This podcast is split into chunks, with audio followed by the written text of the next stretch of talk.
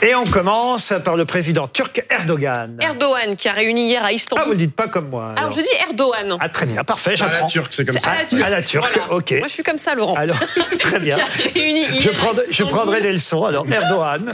Plus de 100 000 partisans pour un grand meeting de soutien à la Palestine avec un discours musclé à l'encontre de dirigeants occidentaux qui l'accusent d'être les principaux responsables des massacres à Gaza. Oui, c'est beaucoup moins drôle parce qu'effectivement, à un moment donné, on disait de lui qu'il serait peut-être le médiateur entre Israël et le Hamas. Et manifestement, euh, ce n'est plus du tout le cas. Hier, euh, c'était le centième anniversaire de la République de Turquie, mais sauf que les journaux titraient essentiellement sur ce qui s'était passé euh, la veille, c'est-à-dire une manifestation pro-palestinienne. Ça, vous me direz, il y en a eu un peu partout en Europe, hein, des manifestations pro-palestiniennes. Euh, Paris, c'était interdit. mais- à, à Paris, c'était interdit, pourquoi pas mais, le- mais des manifestations pro-palestiniennes avec le président du pays qui parle et qui intervient, ça c'est plus rare, Pablo. Oui, euh, c'est plus rare et en même temps les deux événements sont liés. C'est-à-dire que euh, aujourd'hui euh, Erdogan, il essaye en fait d'être euh, en gros le nouvel Atatürk. Il arrête pas d'en parler. C'est la nouvelle Turquie. Lui, il va être le nouveau euh, père de la nation euh, turque. Et là, il s'est trouvé. Là, il y a un bon filon, c'est-à-dire être le leader des musulmans. Alors, il est pas, ils sont pas arabes hein. Euh, en Turquie. Ce sont majoritairement des Turcs,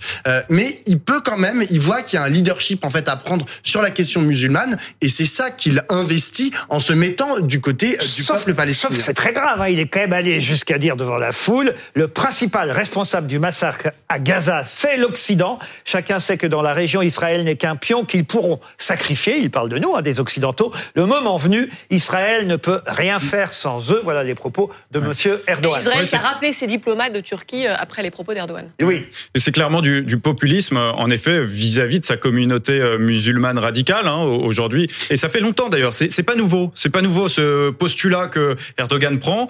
C'est un pays qui est de moins en moins démocratique. D'ailleurs, dans les classements de, de- des pays démocratiques, il est en, en baisse. Aujourd'hui, il est classé moins démocratique que la Zambie, que le Ghana, que le Bangladesh ou que le Malawi. Donc effectivement, euh, finalement, Erdogan peut-être réussit-il à être assez populaire euh, dans son pays, mais à quel prix? Louison, vous pensez qu'il allait être peut-être un médiateur? Moi, je pense que c'est un, un lance-flamme. Donc euh, voilà. C'est ça. Bah, écoutez, Il est passé voir, le hein. médiateur à lance-flamme, vous avez raison. Emmanuel Macron, maintenant, c'est le deuxième visage de notre trombinoscope. Il le a président. inauguré ce lundi la Cité internationale de la langue française à Villers-Cotterêts. Ce projet-là, il l'avait pensé déjà alors qu'il était candidat à l'élection présidentielle en 2017. Et le but, ben, c'est aussi d'associer son nom à un grand projet culturel et de renouer avec cette euh, tradition qui avait été un petit peu délaissée euh, par François Hollande ou Nicolas Sarkozy. On sait que Jacques Chirac, c'était le Quai Branly. François Hollande, euh, François Mitterrand, pardonnez-moi, c'est la pyramide du Louvre. Et donc, Emmanuel François Macron. Hollande, c'est le scooter. hein, rien de. Et donc, voilà, lui, il aura sa Cité internationale de la langue française. Et le courrier Picard était particulièrement fier. Je ne sais pas si vous avez vu la une de ce journal euh, régional ce matin. La cité du français est en Picardie, euh, titrait euh, le courrier Picard. Et, et alors justement, à propos du français, Emmanuel Macron est allé un peu loin euh, ce matin. Je ne sais pas si vous l'avez entendu, mais écoutez cet extrait. Faut permettre à cette langue de vivre, de s'inspirer des autres, de voler des mots, y compris à l'autre bout du monde, et j'y reviendrai tout à l'heure, de continuer à inventer, mais d'en garder aussi les fondements, les socles de sa grammaire, la force de sa syntaxe, et de ne pas céder aux airs du temps. Dans cette langue, le masculin fait le neutre. On n'a pas besoin d'y rajouter des points au milieu des mots, ou des tirets, ou des choses pour la rendre lisible. Le masculin fait le neutre. Voilà un tacle à ce qu'on appelle l'écriture inclusive, euh, vous le savez, euh, qui est déjà, qui a déjà cours hein, d'ailleurs dans certaines euh, mairies ou dans cer- oh, ça vous plaît pas hein, ce Ouais, qui est- mais c'est complètement con. Le masculin fait le neutre. En fait, il a commencé quand même son discours en disant, j'imagine, hein, mesdames, messieurs. Ah, Il aurait pu dire messieurs. Effectivement, vous avez raison. Il y a une linguiste, non, ça une linguiste qui Bah s'appelle pourquoi si le masculin fait le neutre Non, mais en termes D'accord, attendez, il, a raison. Oui, oui, il a raison. Il y a une linguiste qui s'appelle Laëlia Véron qui exactement a tweeté ce que vous venez de nous dire. Mais alors, si vraiment le masculin est neutre, pourquoi le président commence-t-il toujours ses discours par française, français? Il pourrait se contenter de français finalement. Mais parce que ce sont des pronoms interjectifs et que ça n'a rien à voir. Là, on parle d'accord, euh, d'accord, tout simplement des, des verbes.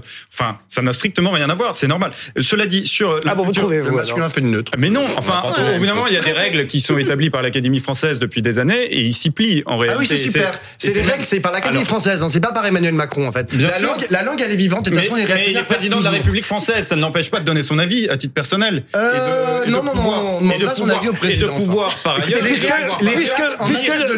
chers amis, puisque le masculin est non, neutre, je vais non, demander à non, Louison son avis.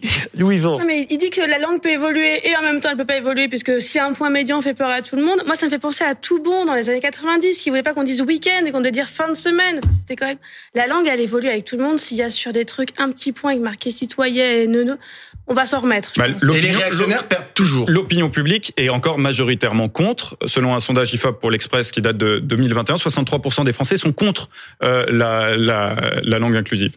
On passe à Simone Veil, puisque effectivement il y a beaucoup d'informations autour de l'IVG en ce moment. Exactement, l'IVG qui devrait bientôt être garantie dans la Constitution. C'est une annonce d'Emmanuel Macron sur les réseaux sociaux. C'est une promesse qui pourrait rentrer en vigueur euh, euh, dès 2024. Et l'idée, c'est de, de mieux sécuriser euh, ce droit, alors qu'il y a un an et demi, on s'en souvient, aux États-Unis, l'arrêt qui garantissait euh, le droit d'avorter sur tout le territoire était annulé. Donc là, ils veulent l'ancrer dans la Constitution. La liberté des femmes euh, de recourir à l'IVG serait irréversible euh, si euh, effectivement cela devient constitutionnel. Et, et- et c'est euh, pile au moment où on a appris euh, il y a quelques jours qu'hélas, à cause des nombreux actes antisémites euh, qui se multiplient aussi sur notre territoire en ce moment, où le portrait de Simone Veil euh, à Colmar a été pris pour cible et euh, dégradé.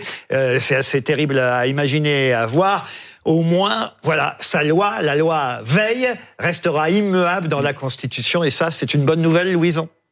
C'est une bonne nouvelle, bien sûr, ça aurait été fait depuis longtemps, mais moi je pense que malheureusement ce portrait il est dégradé pour peut-être que la, la- la constitu- ou la constitutionnalisation de l'IVG ça n'a pas aidé, mais c'est une femme juive, euh, c'est tout. Enfin, cherchez pas plus loin. Ah non, mais il n'y a rien à voir entre les deux, on est d'accord.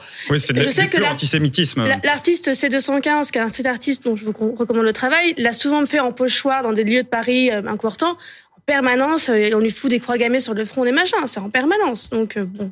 D'ailleurs, la lutte contre l'antisémitisme, comme euh, la lutte pour la, la protection en fait de l'interruption volontaire de grossesse, doivent être des luttes qui, qui doivent être collectives en fait. Et, et ça tombe bien parce que dans l'hémicycle, vous avez à peu près tous les partis, euh, j'enlève l'extrême droite, tous les partis en fait qui sont pour ces deux, qui, qui devraient en fait agir ensemble pour lutter contre l'antisémitisme et lutter euh, pour la constitutionnalisation de l'IVG. Sans transition. La grande menace aujourd'hui, ça reste l'antisémitisme quand même qui s'est radical, radicalement développé depuis évidemment le, le début du conflit israélo-palestinien. 819 actes antisémites, il faut le rappeler, depuis le 7 octobre. C'est deux fois plus que pendant toute l'année 2022. Sport sans transition, comme on dit dans ces cas-là. Et on passe à un Sud-Africain qui s'appelle Sia Colisi. Le capitaine des Springboks. Alors, Vous avez regardé le, match Pas du tout, pas du Aïe. tout, pas du tout.